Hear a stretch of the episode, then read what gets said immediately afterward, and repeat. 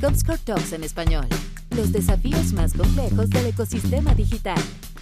Estimados amigos, bienvenidos a un nuevo episodio de Comscore Talks en español, donde vemos los desafíos más importantes, más complejos del ecosistema digital. Mi nombre es Iván Marchant, yo estoy a cargo de Comscore, la región norte de Latam, México, Colombia, Perú, Centroamérica. Y en este nuevo capítulo hablaremos con, bueno, un personaje bastante conocido en la industria en México, que también, bueno, en este caso llegó de España, se viene de afuera y ya ha hecho su vida acá en, en, este país, donde yo también ahí nos une esa, esa, coincidencia. Y en el mundo digital también, cliente nuestro en Comscore de muchos años por, por el grupo. Así que bienvenido a Andrés Astiricueta, Chef Digital Officer del grupo Publicis. Don Andrés, ¿cómo está?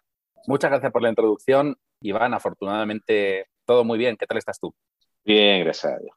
Ahí de como de chismecito estuvimos, habíamos conversado quizás ahí levemente o teléfono, correo, pero en un evento de nuestros amigos de Show Heroes tuve el agrado de verte, donde coordinamos grabar este, digamos, este capítulo y bueno, obviamente recién poco a poco volviendo a, a esas reuniones de, de, industria que se echaban tanto de menos, pero fue un agrado verte y gracias por aceptar estar acá, Andrés. ¿Va? No, gracias por la invitación, eh, el gusto es mío y la verdad es que sí es una maravilla el volver a juntarnos en persona con gente de la industria, a hablar de cosas que no son puramente lo que está en agenda y creo que es una maravilla el volver a tener esas conversaciones que durante dos años hemos puesto a un costado.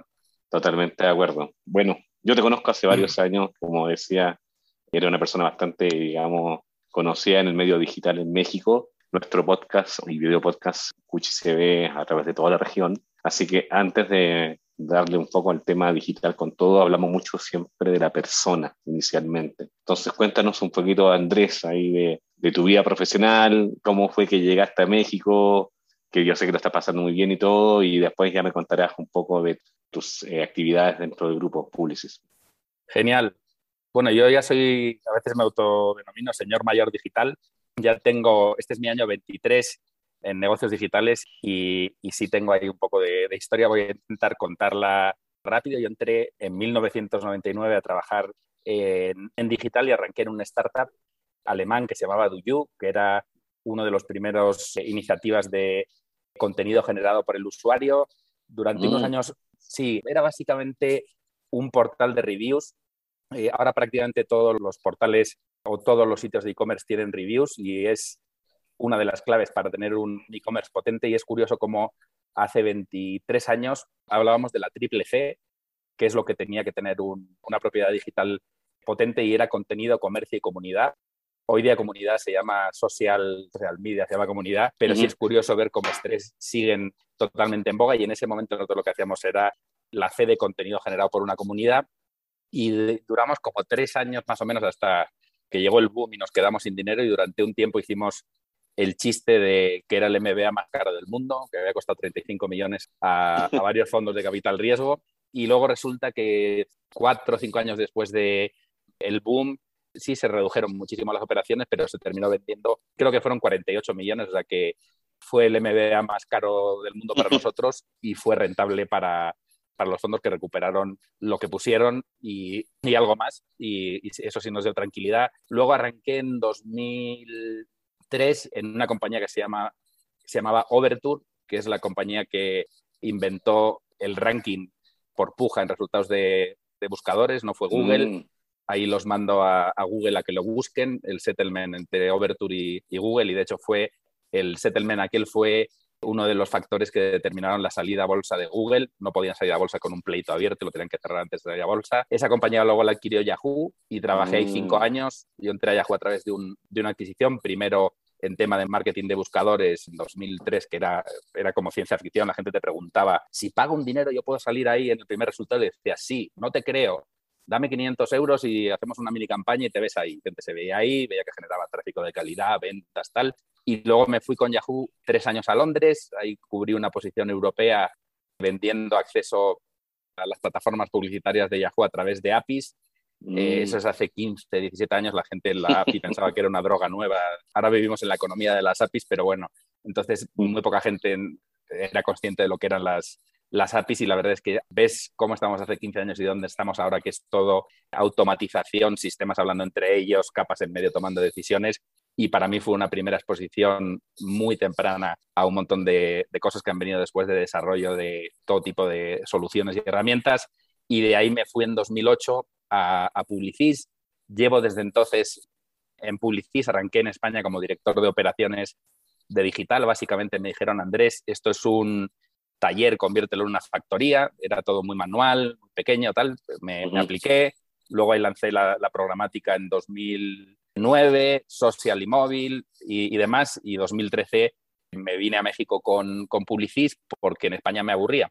Estábamos después de la crisis de 2008 y yo entendía 100%, muchísimos clientes me decían, Andrés, lo que estás contando es súper interesante, es el futuro, tendremos que entrar, tal, pero con la crisis que tenemos no hay dinero para innovación y innovar es un, riesgo y yo entendía perfectamente a mis clientes y es cuando volteé para acá. Yo había estado en México como turista y ya sé que va a sonar a Mister Simpatía, pero me enamoré de este país y de sus gentes y decidí buscarme aquí un trabajo y creo que las economías que crecen... Ah, llegaste a buscar trabajo, no, no llegaste con el trabajo hasta allá. No, me no, busqué trabajo en publicidad desde, allá. Lo que pasa es que esas cosas llevan tiempo hasta que se genera una oportunidad, hay un sitio en el que tú encajas y vine para acá con, con Publicis ah, y me encontré muchas cosas por desarrollar y luego otra que es interesante que es lo que te estaba diciendo de las economías que crecen. Cuando una economía crece, siempre de una manera o de otra se encuentra dinero para la innovación y una que no crece o decrece nunca se encuentra o es complicadísima. Entonces, claro. sí me encontré muchas cosas por hacer, algunas intermedias, otras básicas, otras avanzadas,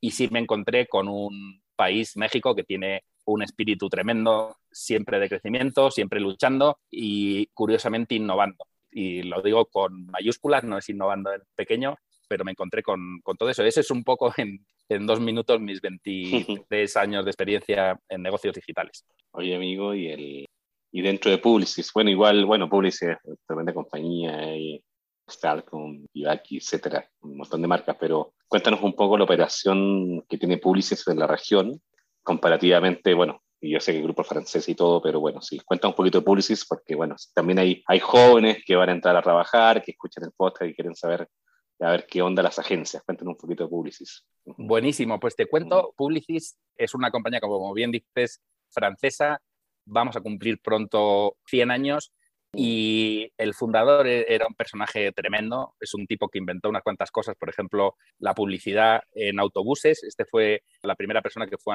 a un ayuntamiento, al de París, y le dijo, yo puedo sufragar parte de los costes de eh, la flota de autobuses de París y tranvía y el mantenimiento y los sueldos y tal, si me dejas poner ahí comerciales de, mis clientes. Es un tipo... Eh, ¿Qué visión? Sí, una visión tremenda. Montó una cadena de radios donde, por cierto, se descubrió a, Edith Piaf, que es este gran icono de la canción eh, francesa, en un programa concurso. Ahora cuando te dicen, no, el talento, la voz, el programa de televisión, tal formato, dices, va, está muy bien, tiene 80 años y está muy bien tirado, pero sí, sí era de esa gente visionaria que tiene una vida y un espíritu tremendo y creo que eso sí sigue esa parte de seguir inventando cosas, no jugar dentro de, de la cancha marcada, inventar, crear, desarrollar, creo que sigue en el espíritu de, de Publicis. Y a nivel de, estructura, bueno, en, Latinoamérica, depende a quién pregunte, somos número uno o número dos. Siempre hay una fuente que, que, te evalúa con un criterio mejor o, peor, pero vamos, de manera consistente salimos en la región como número uno consistentemente y en México ahora mismo lo somos sin ninguna duda con los últimos clientes que hemos ganado y tenemos como dos grandes bloques que cada día están más alineados y luego comentaré un poco que son las agencias creativas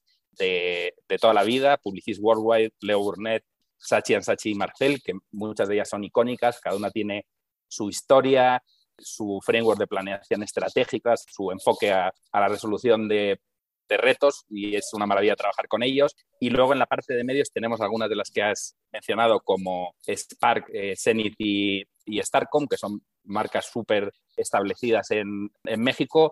Y luego tenemos otra unidad que se llama Digitas, que es una unidad que está ahí en medio de todas haciendo magia. Digitas tiene el foco en toda la parte de experiencia digital, tanto en generación de plataformas, construirte una web, una app, como todo lo que hay delante y detrás de, una plataforma digital, toda la parte de CRM, gestión de datos y demás, y luego toda la parte experiencial, contenido, es una de, espero que no se enfaden el resto, es de mis, de mis agencias favoritas y creo que llevan tiempo haciendo cosas súper interesantes y hacen cosas que el resto de las agencias cada día necesitan más, toda la parte experiencial digital. Experiencial digital. Oye, y dentro de todo este mundo, y bueno, y tú empujando como Chef Digital Officer, ¿qué podrías hablar un poquito de, de, cómo viven los datos dentro de la agencia y también cómo lo vive el cliente? Porque creo que quizás todavía no, no son mundos que están muy conciliados, pero esta revolución de la data dentro de la agencia, ¿cómo lo está empujando? ¿Qué conversaciones tienes que el cliente hoy día? ¿Qué se viene para adelante? Totalmente. A ver, la data es uno de los, de los frentes más clave de, de hoy para, para ser competitivo a nivel publicitario. Yo creo que en México la conciencia que tienen los clientes, que hoy día si quieres entender al consumidor y conseguir resultados de, negocios, la data es tu gran aliado. Yo siempre digo que la data es el pegamento que pega todas estas piezas del puzzle de lo que es la comunicación digital. Hoy día tenemos, del grupo Publicis, tenemos una aproximación a, a la data que es un poco herencia de una decisión estratégica que tomamos hace un tiempo. Yo creo que fue hace como cinco años, el gran Mark Pritchard de, de Procter Gamble nos dijo en, en, un summit, no hagan, no me cuenten todo el detalle de todo lo que hacen, hagan su complejidad invisible a mis ojos. Yo entiendo mm. muchas veces, sí, las agencias y, y, muchos, y los proveedores y los partners, muchos tendemos a presentar con toda la ilusión 40 herramientas. Y las 40 mm. son increíbles y cada una cubre una cosa. Quizá el cliente lo que necesita es que le digas tres grupos de herramientas, que le digas, mira, yo tengo un set de herramientas y fuentes que me ayudan a entender al consumidor, otras que me ayudan a activar y a ejecutar campañas maximizando el retorno de inversión y una tercera que me ayude a, a reportear de manera eficiente y a volver a analizar si lo que había pensado al principio está bien o mal. Luego que hay dentro está Comscore, que hay dentro está Ibope, que hay dentro tenemos el logaritmo de no sé qué y el algoritmo de, lo, de no sé cuánto. Genial, de ese pedido se hizo una reflexión y se tomó la decisión de que cada país tuviera un solo PNL y debajo de ese, de ese balance de pérdidas y ganancias estuviéramos todos para evitar territorialismos, competencia entre, entre agencias.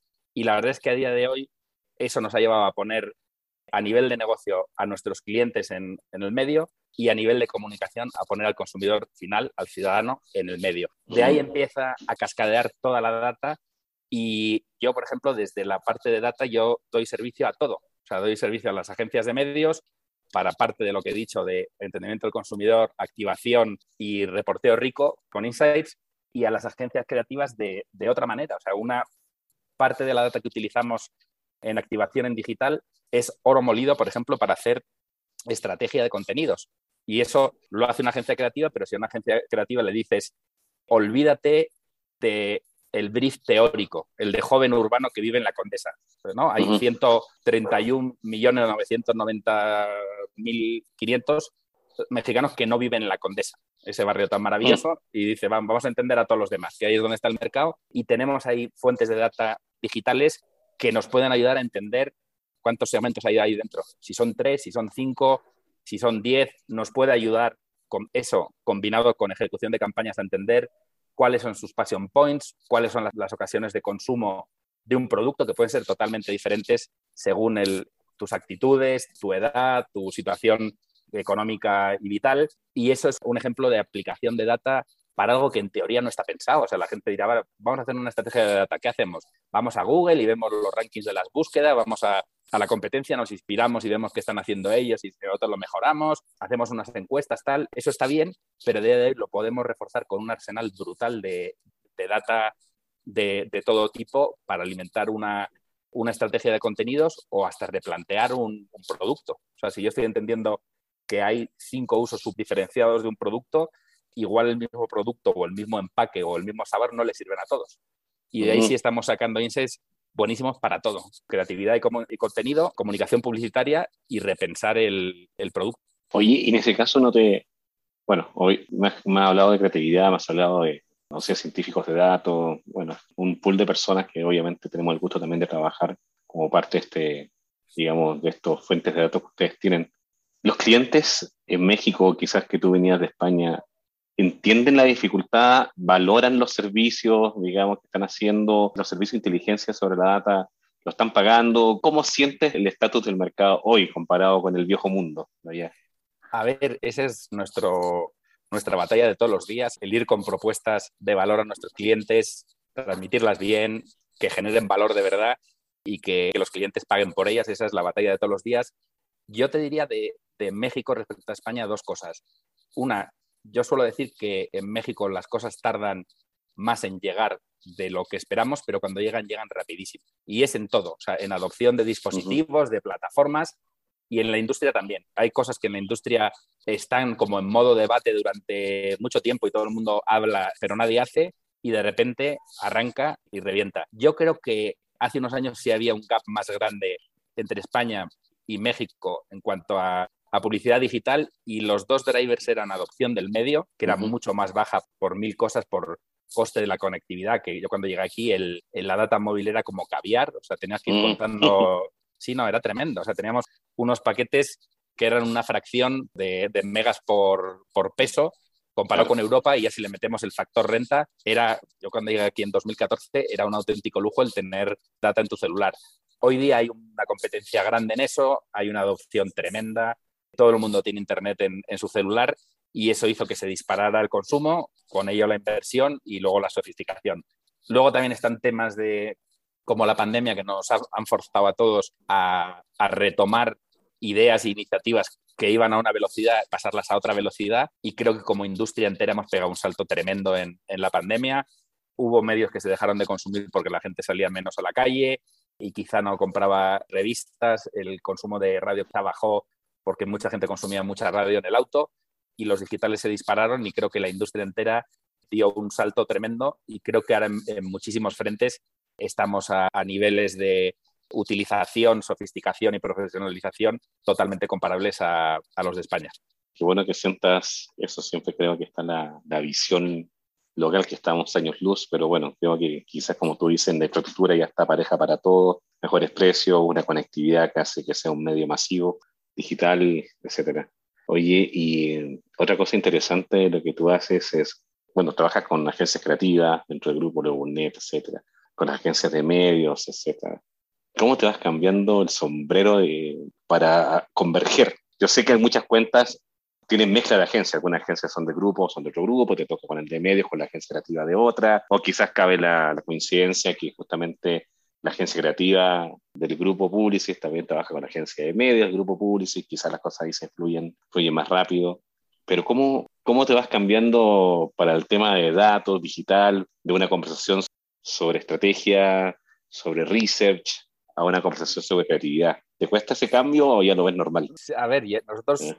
tuvimos la suerte que, por esto que nos contó el señor Pritchard, hicimos la reflexión hace ya cuatro o cinco años de todo esto y ya llevamos tiempo y tuvimos la gran suerte de que antes de que llegara la pandemia llevábamos tiempo trabajando de manera integrada y no nos lo tuvimos que inventar durante la pandemia para dar salida mm. a nuevos proyectos, proyectos complejos. Llevábamos tiempo siempre, yo no te diría si es si vas a un cliente de, creatividad o vas a un cliente de, eh, de media, cada cliente siempre es un reto entender cuál es el problema de negocio, cómo lo puede resolver con comunicación o con tecnología o con contenidos, siempre es un reto y ahí la, aproximación personal que tengo yo es intentar entender los problemas de nuestros clientes, intentar resolverlo entero, aunque exista, como dices tú a veces, una situación modular en la que tú llevas un trozo, pero estás en la sala con gente que trabaja para una agencia independiente o de la competencia o lo que sea, yo creo que ahí no hay que ahorrarse nada, hay que contar todo y si hay un trozo que lo resuelves tú pero lo ejecuta otro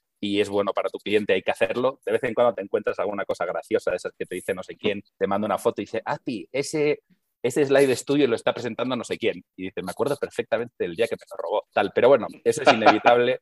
Creo que todos nos inspiramos en todo más o menos, pero sí, la idea es entender el negocio de tu cliente, su reto y ver con toda la artillería que tenemos, sea de la mano derecha o de la izquierda, cómo lo vas a resolver.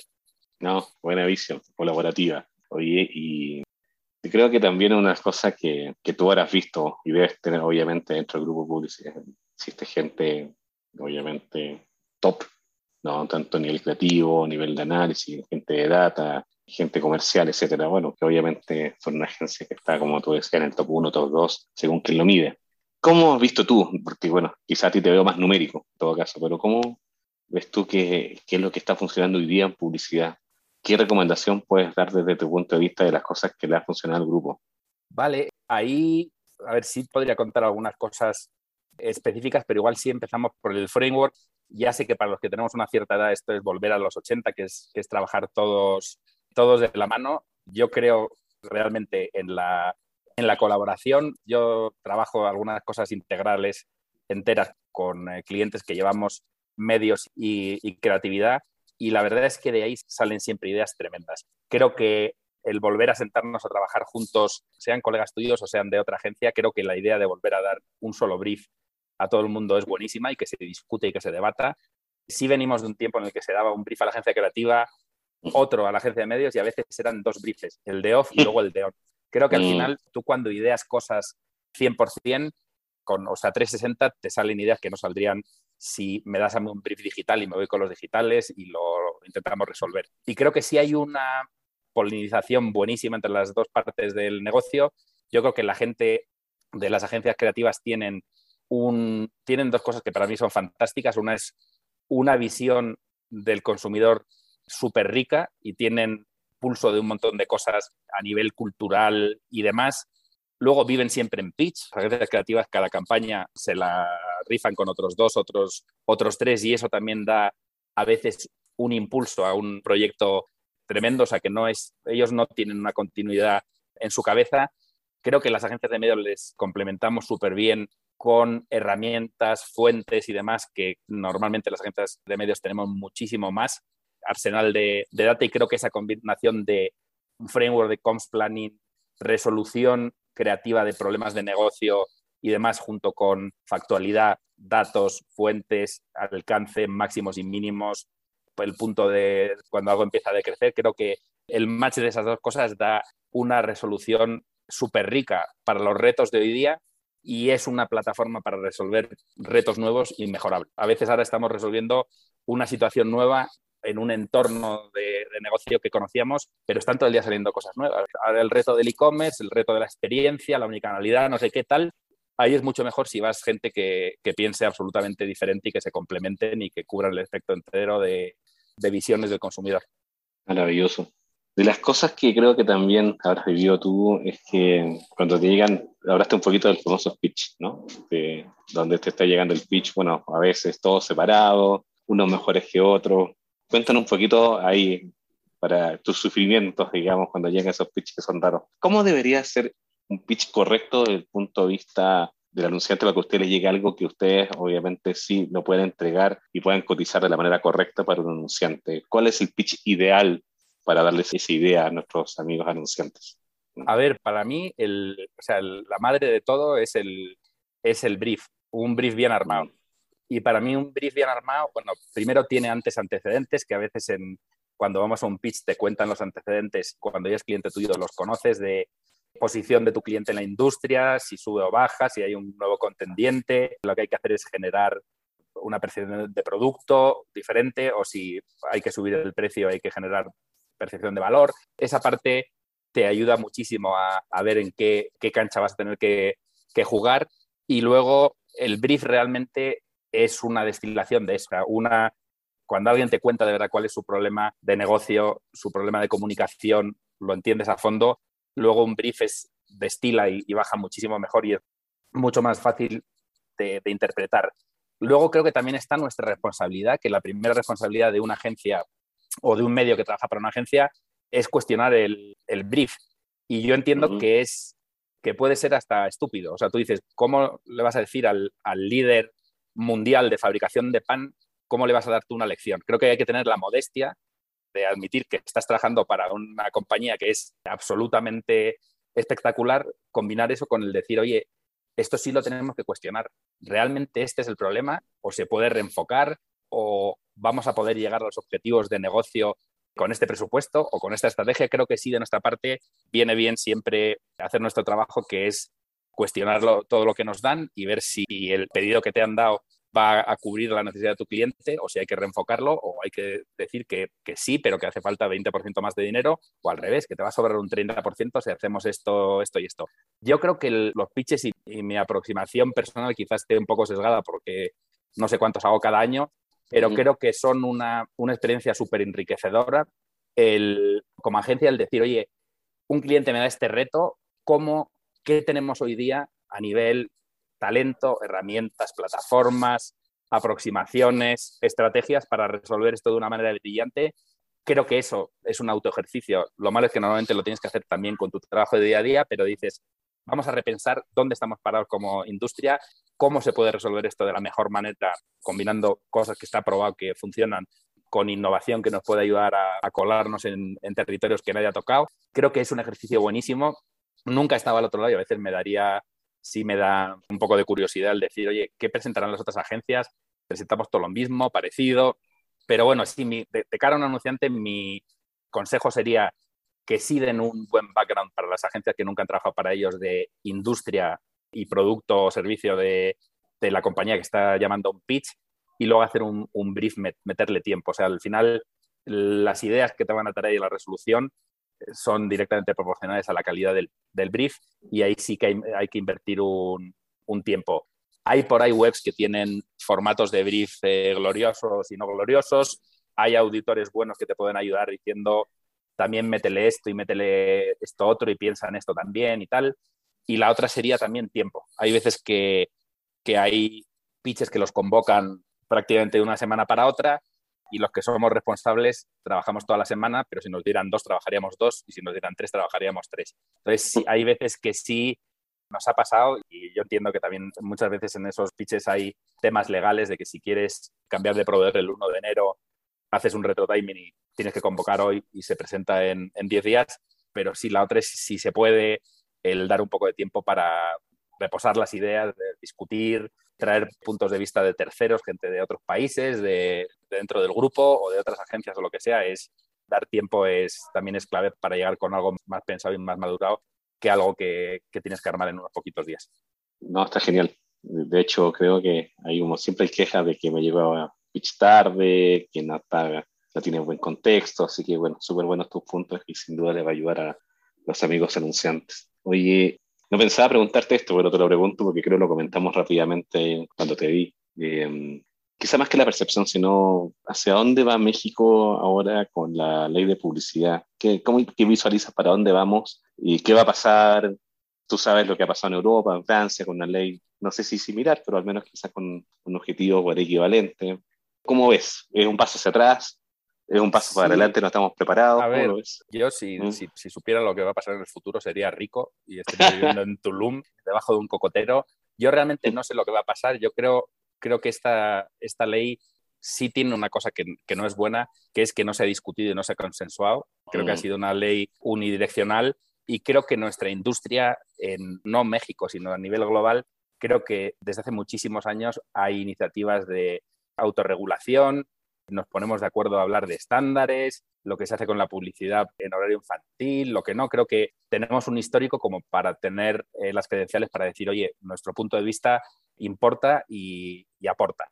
Creo que eso no se hizo prácticamente y creo que eso es malo para toda la industria y creo que en algún momento, no tengo ni idea si va a ser con este gobierno, con otro, pero creo que sí va a ser bueno que un día nos sentemos todas las partes y, digamos, o sea, sin esconder a nadie, decir, vale, los anunciantes, medios, como estamos en foros variados de, publicidad, el decir, nos sentamos todos y discutimos cómo queremos que sea esta industria, lo que queremos que sea autorregulación, lo que queremos que sea por ley, a quién ha pegado la, ley, ha pegado a los medios más pequeños, ha pegado a las agencias más pequeñas, hacer una reflexión y decir, oye, hay cada cosa que se legisla tiene una serie de impactos y creo que tenemos que verlo entre todos para que no haya agentes que se vean afectados. Te voy a poner un, un ejemplo. Hace poco leía un, un, estudio del impacto que había tenido la GDPR en el desarrollo de aplicaciones y lo, los ha tumbado. O sea, la GDPR sacó un tercio de las aplicaciones de, un tercio. De un tercio de las aplicaciones de la tienda de Google y ralentizó en un 40% la aparición de aplicaciones nuevas. Entonces dices, el consumidor sí está bien y hay que respetar al consumidor con todo el amor que se merece, pero hay que tener en cuenta, oye, igual algo como esto te pega la innovación de una manera durísima.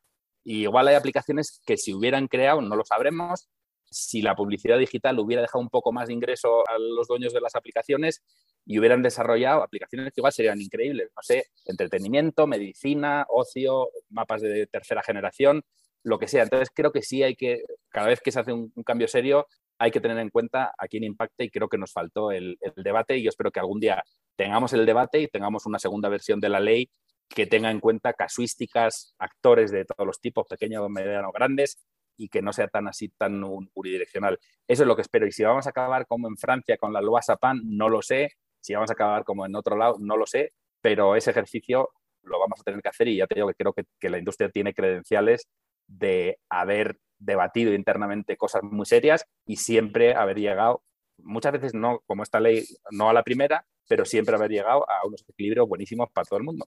Consumidor, anunciantes, medios, tecnologías y cualquiera que esté en el medio.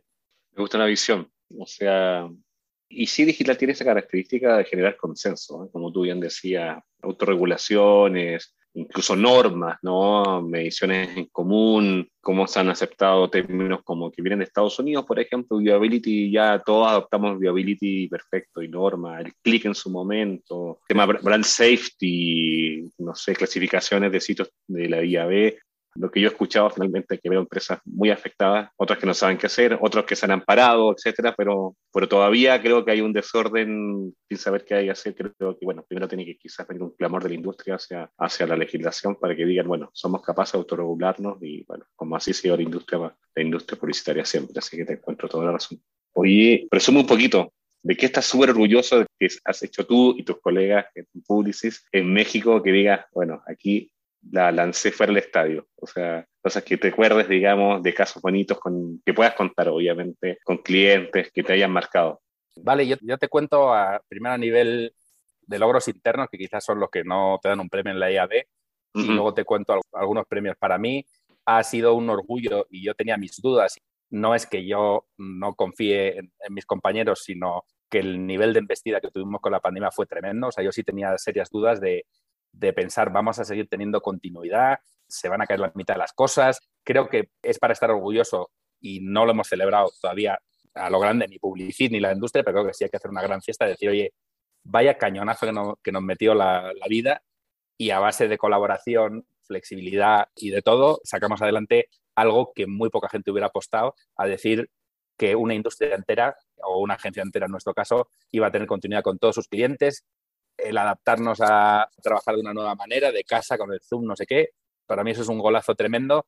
Y luego la segunda, dentro de eso, ser capaces de crecer, creo que eso es un orgullo tremendo y sí lo hemos visto reflejado en, nuevos clientes, que últimamente hemos tenido tres grandes clientes que han elegido trabajar con nosotros, Telcel y, y Telmex, Grupo Walmart y ABI, Corona, y creo que es una, eso sí es una ratificación de, dos cosas, que nuestra estrategia que hemos puesto, que pusimos antes de la pandemia, la de poner a nuestro cliente en el medio y no contarle las 800 herramientas, ni esta no es en esta ventanilla, vete hasta otra, el, resolver a nuestro cliente con todos sus eh, retos, con una visión integrada, creo que esto nos está demostrando en México y en otros países con, con crecimientos orgánicos y de nuevo negocio nos está demostrando que era una buena, una buena visión y hace poco, de hecho, nuestro CEO hizo un vídeo de risa de toda la gente que se rió hace unos años de, todo esto y es divertido el, verlo. Creo que esa, es para mí de, de, los mayores orgullos de decir,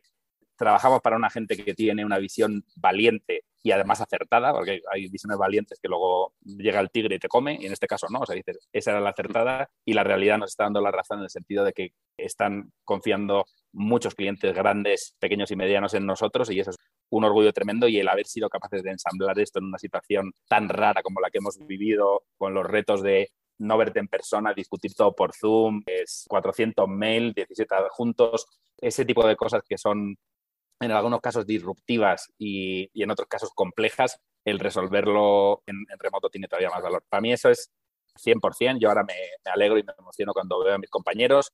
Hay una parte que no los conozco porque entraron en pandemia y los estoy conociendo ahora. Eh, y otros que los conozco, pero no los reconozco porque vamos con la mascarilla en, la oficina, te hacen así con la mano y ¿quién eres? Se bajan y dices, anda. Creo que sí, ese es el, te diría a nivel como de, grupo y a nivel humano, para mí ese es el, más grande y es una de estas motivaciones grandes para, seguir dándole. Y luego, en temas más específicos, yo te diría que estamos volviendo a ver que México vuelve a ser una potencia en creatividad y creo que eso a los medios sí nos dan premios de eficiencia, muy pocos son premios globales. O sea, la, visibilidad del trabajo hecho en media es menor que el de creatividad y, a mí me enorgullece cantidad trabajar con compañeros que están siendo reconocidos con Grand Prix en, en Cannes y eso para mí es un doble orgullo el decir la creatividad mexicana vuelve a estar ahí arriba, que es donde tiene que estar regularmente, con, sobre todo con toda la idiosincrasia de este país, de gente que lucha, gente súper creativa, arquitectos de primer nivel, cineastas de primer nivel, y, también publicistas de primer nivel, que es donde tenemos que estar. Para mí es un orgullo que esté siendo hecho por compañeros míos. Y luego, segundo, que no sé si viste la, la campaña con la que fue el Grand Prix, que fue la de Seguimos Hablando, una campaña en Twitter absolutamente orgánica, no hubo nada pagado. Y bueno, le, le los periodistas, ¿no? Sí, es la de los periodistas asesinados. Maravillosa. Eh, es, es, maravillosa, es emocionante, pone el dedo sobre un problema serio de este país y es otro ejemplo de colaboración. O sea, eso es una campaña publicitaria, sí, pero tiene publicidad no, pero es creativa, sí, utiliza la tecnología que se ha venido utilizando para cosas feas, para una cosa impresionantemente bonita. Yo invito a todo el mundo a que la vea. Yo, yo la he visto como, no sé, 200 veces y me sigo emocionando. Cada vez que la veo me vuelvo a emocionar. Y, y para mí eso es un orgullo por, por eso, porque es también una aproximación a decir, pensar algo con ojos totalmente nuevos, equipo multidisciplinario y decir, esto se resuelve así y se cuenta así. Y, ya te digo que esta es una campaña que toca muchísimas cosas de, la publicidad y a nivel de, palancas, plataformas y utilización de cosas y me da un orgullo tremendo. Y creo que es una campaña preciosa y el reconocimiento en Cannes nos vuelve a poner a, la industria mexicana en el radar y espero que, sigamos ahí mucho tiempo. Maravilloso. Y, y, sí, de las últimas participaciones que hemos visto en Cannes justamente, EFI y cosas por el estilo, ¿verdad? Que han salido campañas maravillosas, hay gente muy hábil en México, muy capaz, y obviamente muchas veces uno mira para afuera y da envidia, pero acá, verdad que se están moviendo las cosas muy bonitas. Y esa campaña, por la dificultad que pasa a México, a los que no sean de México, lamentablemente aquí han perdido, bueno, han sido asesinados muchos periodistas y, y obviamente es un tema de, digamos, problemática nacional y hay que adaptar un mensaje para que mueva los hilos y yo creo que ustedes lo lograron muy bien. Así que, ¿con qué colaboración, con, de qué agencias fueron de tu grupo? Pues fue una colaboración ah. entre, entre Publicis México y Publicis en Polonia, que teníamos ahí gente que, que, estaba... Sí, y esa es otra de las cosas grandes de, de una red. Las grandes compañías, y tú trabajas para una multinacional, eh, a veces tienen todo el tema de que es un animal que se mueve más despacio de lo que te gustaría, a veces burocracia, a veces tal, pero es increíble el, acceso a, que tenemos a, talento, ideas, es otra de las cosas sobre las que sí, la competencia hizo chistes y alguna revista de esta vertical cuando hace cinco años decidimos no ir al Festival de Cannes e invertir todo lo que invertíamos en Submissions en, en una intranet inteligente y tenemos ahora una intranet inteligente que es un auténtico cañón. Ahí puedes buscar desde un trabajo en otro país a gente en otro país que sepa de cosas que, que tú no sabes, a, prácticamente lo que quieras, cursos y demás, y ahí tú te metes y dices fake, news, inteligencia artificial, ta, y te sabe que hay un tipo en Polonia que está haciendo casos de esos y fue colaboración entre dos países para la resolución y luego la, en la ideación aquí participamos prácticamente todos los departamentos, o sea, gente de data, gente de, de, digital, la gente que hizo el listening, el otro que se le ocurrió llamar al de, al de Twitter para revivir los perfiles, PR para hacer toda la activación y, y que llegara al telediario, al noticiero y que la gente lo viera. O sea, sí, sí fue absolutamente interdisciplinar. Está impresionante cómo se mueve. Claro, y obviamente un grupo tiene esa capacidad. Obviamente siempre uno le dice, bueno, la empresa local, sola, rápida, te atiende inmediato, pero el otro músculo que tiene una multinacional como usted, conocimiento, casos similares, miles de personas trabajando, creo que, bueno, es un tema. Yo no creo que a todos les sirva la agencia dote multinacional, pero obviamente tiene sus pros y sus, sus temas, digamos, a favor. Ahí, ¿Quién es el típico cliente de Publicis? Dijiste marcas, marcas grandes ahora que ganaron, Walmart, Telcel, sí, etcétera. ¿Quién es el típico cliente de Publicis? A ver, tenemos, a ver, te podría contar ahí la clasificación tradicional de gran consumo y tenemos en gran consumo un peso bastante grande, de automoción, tralala, tralala, pero yo, a mí mi clasificación de clientes me gusta más hacerla por cuál es su momento vital si es un mm. cliente que está defendiendo una posición sólida de mercado con ataques o sólida de mercado con oportunidades en categorías y está tirando para allá, empresas medianas que quieren ser grandes y empresas de alto crecimiento que van a ser grandes en unos años. Yo es un poco como miro a mis clientes. Luego, por supuesto, que el tamaño del cliente delimita la inversión, los recursos y demás, pero a mí me gusta más mirarlo así. Creo que tenemos que, trabajar para todos los clientes y cada uno tiene, tiene su reto y su oportunidad. Yo soy súper fan de las marcas emergentes, de las categorías emergentes mm. y creo que ahí es donde tenemos que llevar de la mano a nuestros clientes para estar seguros que su negocio sigue creciendo, que sigan diversificando y que nosotros les ayudamos a eso. Maravilloso. Oye, Andrés, bueno, llegamos casi una hora conversando y siempre un gusto ahí cruzarme contigo. Igual somos como generaciones similares, ¿no? Y de tu grupo de, de gente que te apoya en Publicis y a mí en Comscore, yo debo ser de los mayores, igual en tu caso, o sea, 20 años de experiencia, etcétera. Y para nosotros no somos nativos digitales para nada, o sea, no tuvimos un curso de digital en la universidad, no. o sea, lo creamos trabajando, lo vivimos trabajando. ¿Cómo hace Andrés Piricueta para estar al día? ¿Cómo tú te mantienes cuando llegaste con temas programáticos? Bueno, te tocó vivir ese tema del, buscador pre-Google, antes que Google. Claro, contaste la historia y hiciste un poco de historia con eso, pero después con todo lo que vas en digital, ¿qué es así? ¿Cómo te mantienes al día? Pues ahí hay varias cosas. Sí, yo me alimento muchísimo de compañeros, de partners y de clientes. Creo que en tu entorno profesional si tienes las conversaciones adecuadas, si buscas a la gente, ya es un primer paso para mantenerte relevante y creo que tenemos el lujo de tener en México un, ecosistema de clientes, medios, proveedores de tecnología súper rico y eso te ayuda a entender, oye, este reto que viene de lo que sea, cómo lo va a resolver este, cómo lo está resolviendo el otro. Creo que eso, el arrancar con tu primer círculo de, de relaciones es clave y creo que además es una relación rica porque tú también les contribuyes a ellos con otras cosas Luego tengo la suerte de tener un círculo de ex colegas después de haber trabajado 23 años en unos cuantos países, yo creo que trabajo como 12, 14 países. Tengo colegas que los vas siguiendo, ves lo que hacen, te cuentan lo que hacen y eso sí te da una, por una parte, una cierta visión y, y luego te da, en algunos casos, la llamada al futuro. O sea, decir, vale, ¿qué están haciendo los países nórdicos con esto? Llamas al futuro y seis meses después lo que te cuentan ahí está aquí y es el mm. comodín de llamar al futuro está, creo que está tremendo y es un, es un lujo. Luego todos los foros estos que foros de formación, de asociaciones y demás creo que son clave y es maravilloso que estemos volviendo, como comentábamos, a tenerlos. Luego yo escucho muchísimos podcasts como este y creo que hay la oportunidad de ver a gente que es imposible el encontrar una entrevista, y no lo digo por mí, sino lo digo por el fundador de la plataforma de no sé qué, el CEO de una compañía top mundial en esta y esta otra cosa, el tener acceso a, ese conocimiento y entender qué están haciendo y por qué es tremendo. Y luego otra cosa que yo hago es, es leer y desde hace un tiempo yo leo con intención. O sea, yo antes leía mucho, yo tengo la suerte de que a mí leer me, me gusta y no es como las verduras cuando eras pequeño que te las tienes que comer, sino que de manera natural, pero yo antes leía de una manera un pelín sesgada y es que yo leía de las cosas que me gustaban y eso sufres el riesgo de convertirte en una cámara de eco y decir yo sé de todo esto un montón porque me interesa un montón y el resto no me interesa. Yo lo estoy, mm. de hace un tiempo yo me esfuerzo a mí mismo a varias cosas. Una es escuchar música que no me gusta, escuchar cada día una canción o dos que me sugiera Spotify y otras leer cosas que no me interesan. O sea, forzarme y mm. decir, voy a leer esto que no, sobre lo que no me interesa tanto, pero tengo que saber o me va a aportar y me esfuerzo, luego probar todas las plataformas y yo con eso lo que intento es no convertirme en esa cámara de eco que solo sabe de una cosa, de lo que le gusta, y luego la otra, evitar el panel de uno mismo, que yo lo veo en otros colegas de, de profesión que dicen, no, no sé qué plataforma no sirve para nada, es una pérdida de tiempo, y digo, bueno, pues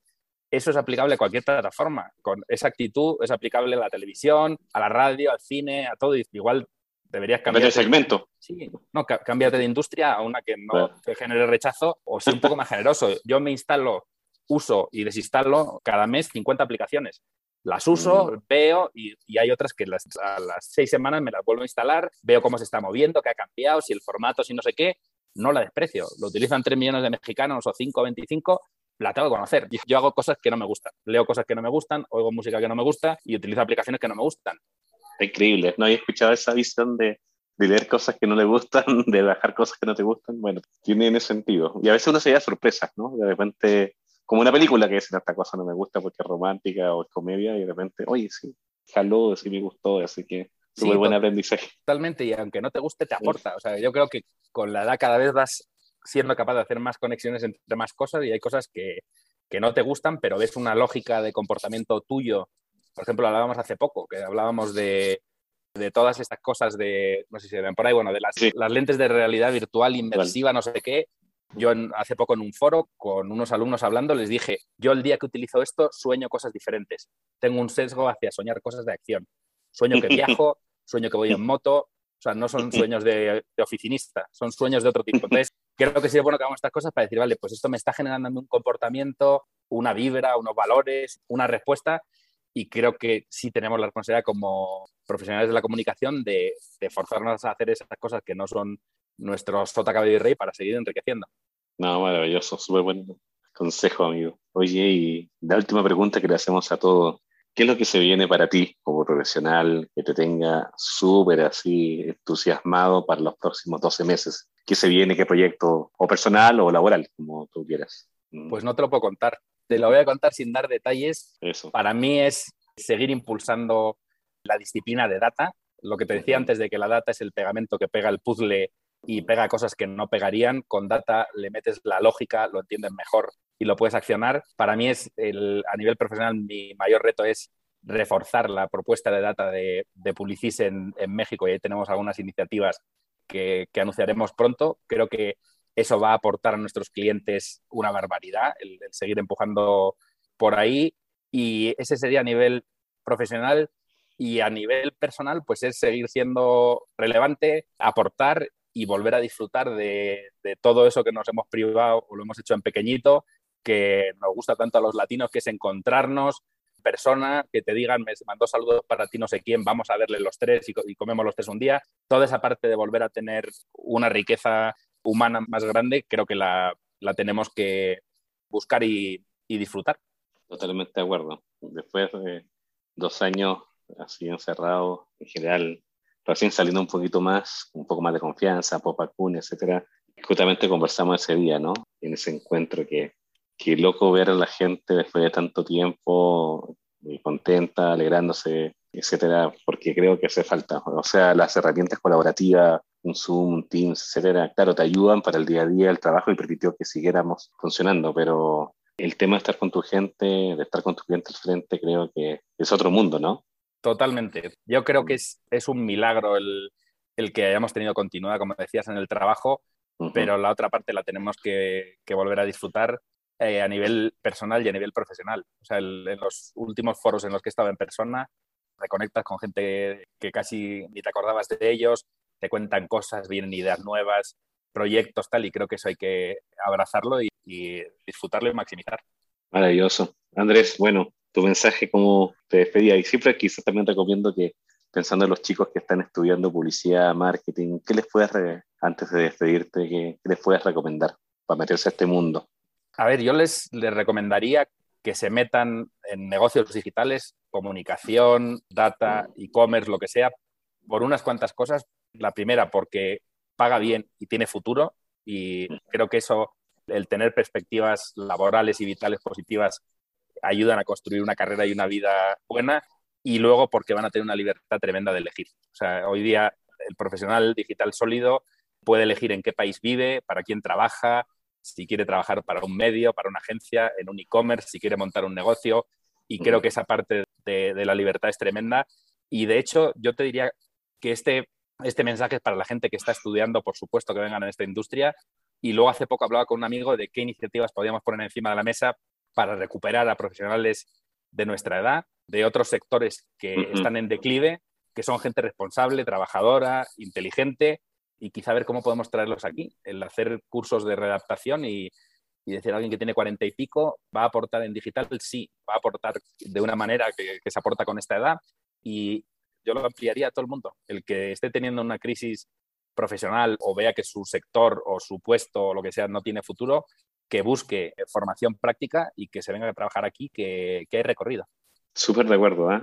una de las cosas que también me gustan mucho es compartir donde hay foros, cosas para aprendizaje, sean nuestras, sean de otros, etcétera, y dar la oportunidad a la generación nuestra, ¿no? Post 40, que, que podemos aportar, y creo, bueno, tú eres un gran ejemplo. Considero que, bueno, también después de tanto tiempo, el grupito de los dinosaurios digitales, como algunos nos decimos también, creo que hay mucho todavía para dar. Entonces, súper buen consejo. Andrés, de verdad, te agradezco inmensamente tu tiempo, hombre súper ocupado, siempre aprendemos mucho de ti, eres muy claro en tus ideas, has aportado un montón de cosas que incluso para mí son maravillosas, como también como ejemplo de vida y, y sin duda México agradece que estés por acá. Así que dentro de la industria tú eres una persona muy valorada, muy querida y obviamente desde Comscore, tus amigos también te sentimos muy cercanos. Así que gracias por tu tiempo, gracias por tu simpatía y obviamente ojalá que te podamos tener quizás contando después la novedad que querías hacer respecto a data desde el grupo público, pero para que no, para no matarte la, digamos, la idea. La exclusiva. No, Iván, mil gracias por la invitación y mil gracias por llevar 60 podcasts. Yo no me escucho los 60, pero me escucho unos cuantos y espero que sí, que pronto sea en persona y que, mm. y que sigáis entregando podcasts súper interesantes para, para toda la industria. No, gracias. Y amigos, bueno, muchas gracias por escucharnos en este nuevo capítulo, Comscore Talks en español, capítulo 60, con Andrés y gran amigo, conocido de la industria y bueno, sigue disfrutando y pronto nos seguiremos viendo. Un abrazo, Andrés, que estés bien. Gracias, abrazo. Abrazo, chao. Comscore Talks en español, los desafíos más complejos del ecosistema digital.